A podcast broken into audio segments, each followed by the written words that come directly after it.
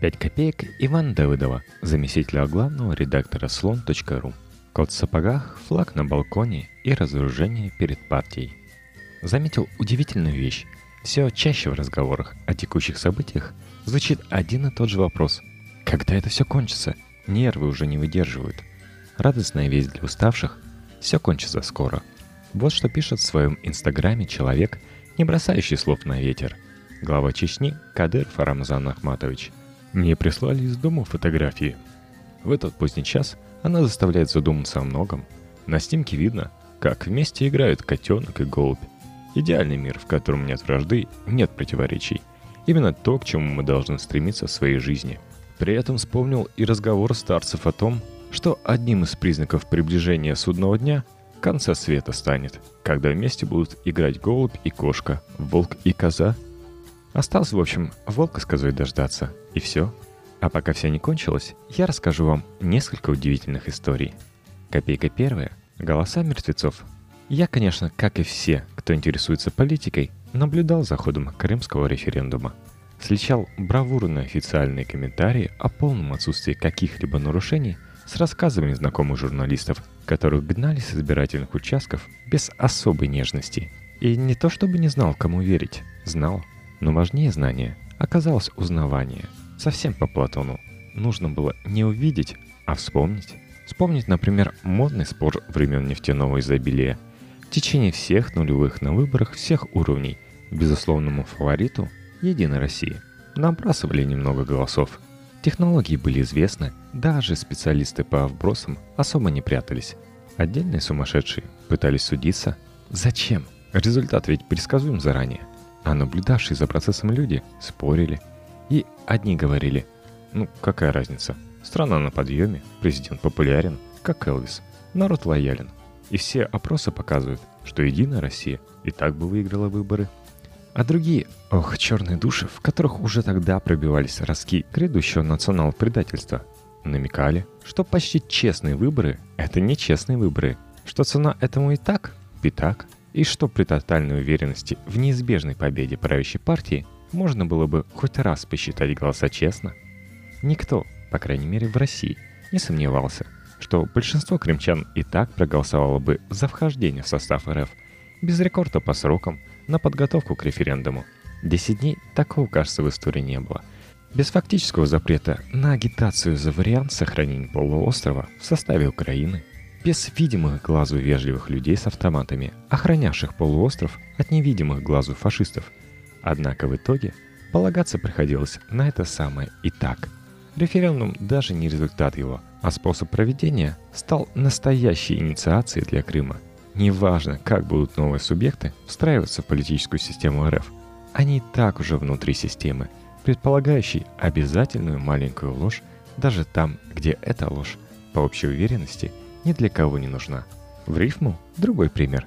Все помнят «великое», в лучших советских традициях составленное открытое письмо деятелей культуры, где рекомые деятели выражают полную поддержку и безоговорочное одобрение позиции президента РФ по Украине, не удосуживаясь даже сообщить, в чем она эта позиция заключается. Кстати, перечитайте, поймете, наверное, почему в среде людей искренних и простых Слово «деятель» считается оскорблением. А с фразы «Слышь ты, деятель, поди сюда» обычно начинается диалог, который заканчивается переломом челюсти. Сотни лучших людей страны, писателей, танцоров, живописцев и балалайчников поставили под ним свои подписи. Среди прочих народный художник РФ В.Е. Цыгаль. И все бы ничего.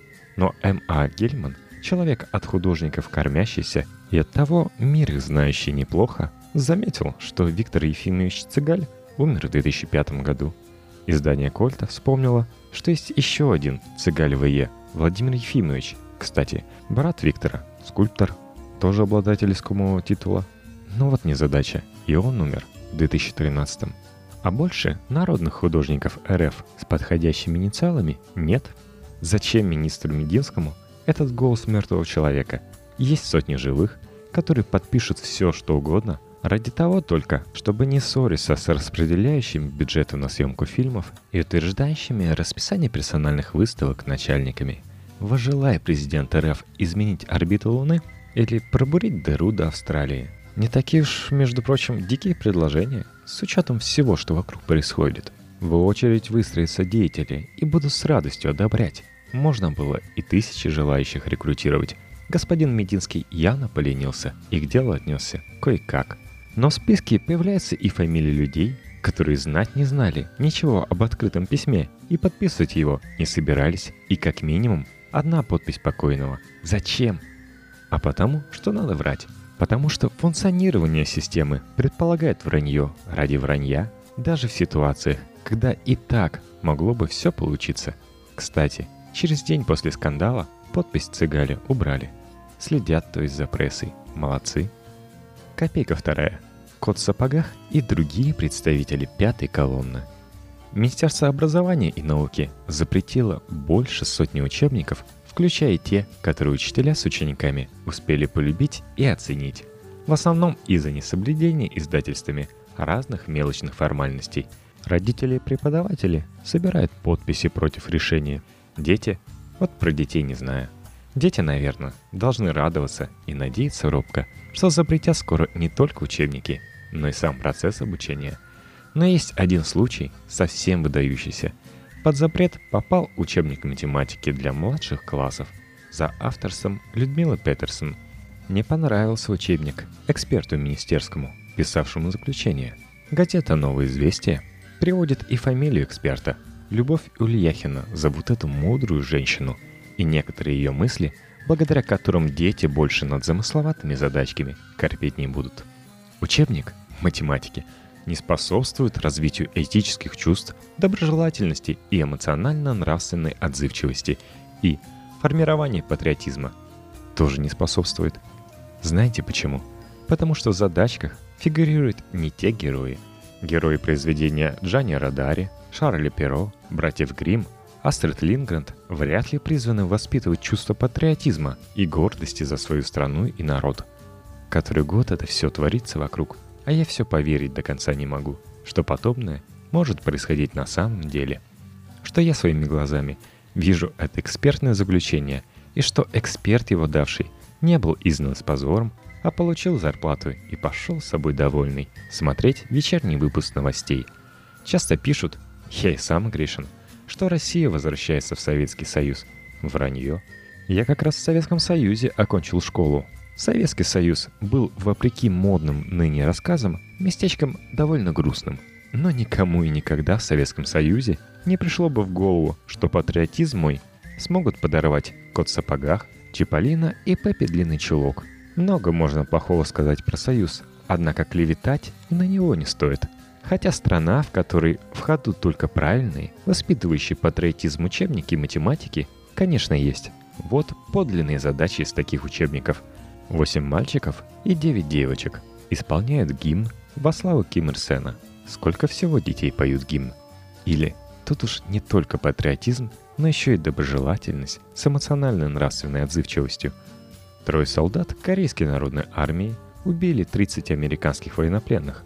Если все они убили врагов поровну, то сколько убил каждый из них? Успехи помянутой страны тоже миру известны. Копейка третья – флаг на балконе. Когда ты ребенок, ну, если ты, конечно, нормальный ребенок, и знаешь цену таким прекрасным вещам, как футбол во дворе, бессмысленное шатание по улицам и чтение книг, школьной программы непредусмотренных – ты учебники любишь не особенно. Когда становишься взрослее, понимаешь, что учат они не только, допустим, отнимать и делить, но еще и думать, забивая в голову каркас отношения к миру. И смотришь на них уже не без интереса. И все-таки это совершенно особое чувство, когда ты понимаешь, что сам оказался внутри учебника. Читая газеты, бывает спотыкаешься глазами о словосочетании «мягкий авторитаризм», Мягкий авторитаризм – это когда власть исключает тебя из участия в политической жизни, но взамен не требует ничего. Ты можешь зарабатывать деньги, разводить декоративных кроликов, вышивать крестиком или писать романы из жизни карликов при дворе Папы Римского Сикста. Можешь даже ругать власть, причем не только в блоге, но и в газетах, проявлять иными словами демонстративную нелояльность. Это не проблема. Проблемы начинаются – если ты попробуешь предъявить права на соучастие в политических решениях. Это была длинная глава в нашем учебнике. Двух Путиных и одного Медведева мы пережили, вышивая крестиком. Но власть как любовь. И мягкий авторитаризм постепенно твердеет в процессе предварительных ласк. И круг возможного сужается. Проблема начинается раньше. Уже не только заявка на власть, но даже демонстративная нелояльность становится источником проблем. Ты можешь не любить в частном порядке власть, но за пределами дверей квартиры обиженные граждане, озабоченные неаккуратным твоим словом, пожарный инспектор, проверяющий из налоговой или просто прокурорский работник. Время ускоряется. Третьему Путину понадобилось два года, чтобы накатать эту главу. Дальше больше, событий то есть больше, а возможностей меньше. На этой неделе все было очень наглядно. Страна и столица в особенности ликовали по поводу присоединения новых территорий. А в двери квартир, расположенных как раз в местах, специально отведенных для ликования, звонили сотрудники ЖЭКов и просили, пока просили. Хотя к одному из отказавшихся пришли полицейские и провели бессмысленную какую-то проверку. Есть видео, но в основном все-таки просили вывесить на балкон триколор. Это новый этап.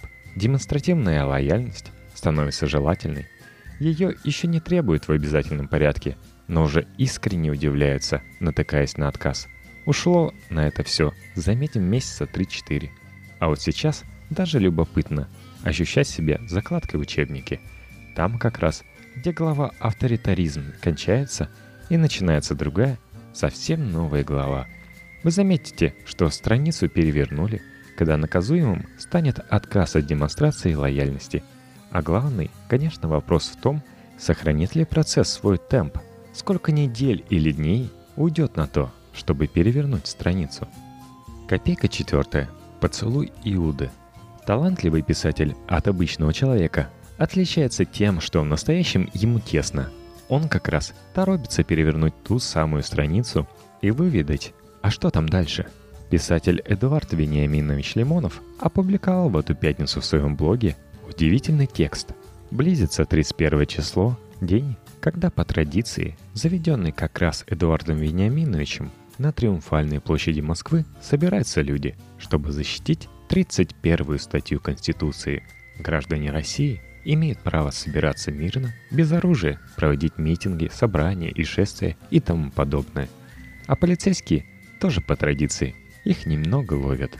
Эдуарду Вениаминовичу совсем недавно через центральные СМИ России, дававшему совету Януковичу, кстати, помните, кто это?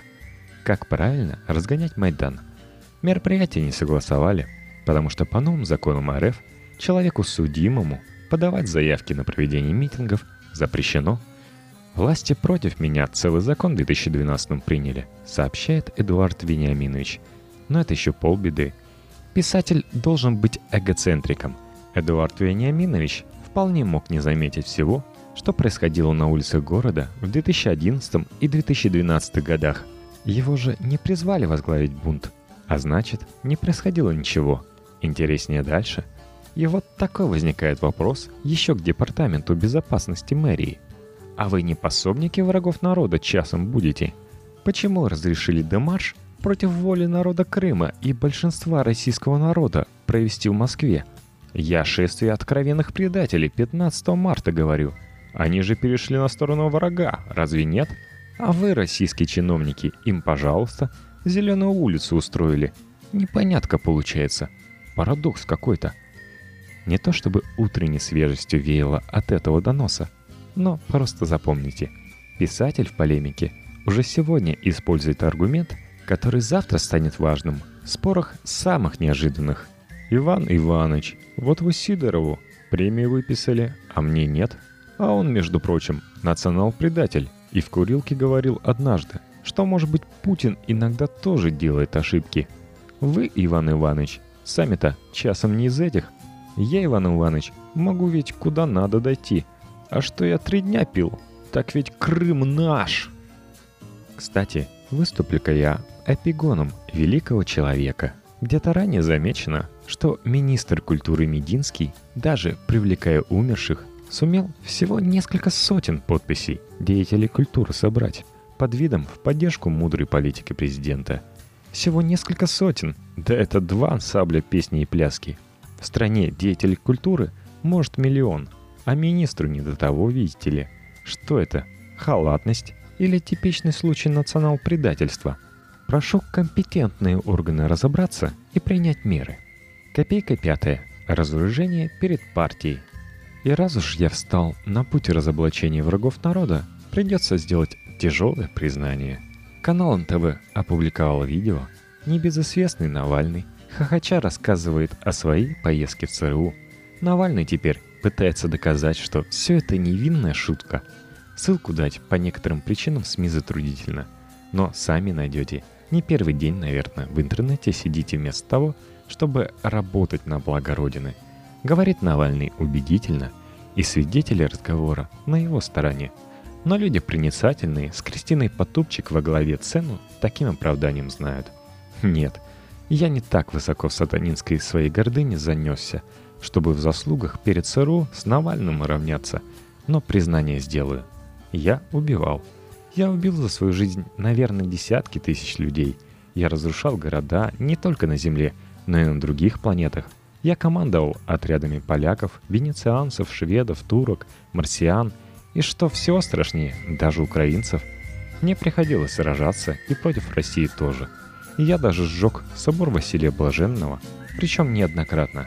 В национал-предательской игре «Казаки» там у русских находился центр инноваций, что, кстати, скорее всего, правда. Я вообще долгое время любил компьютерные стратегии и угробил на них немалое число своей никчемной жизни – Вяжите меня. Это был 103 выпуск вечерних чтений. С вами был Максим Глушков. Группа вечерних чтений во Вконтакте vk.com подкасте. Ссылка есть в шоу-нотах.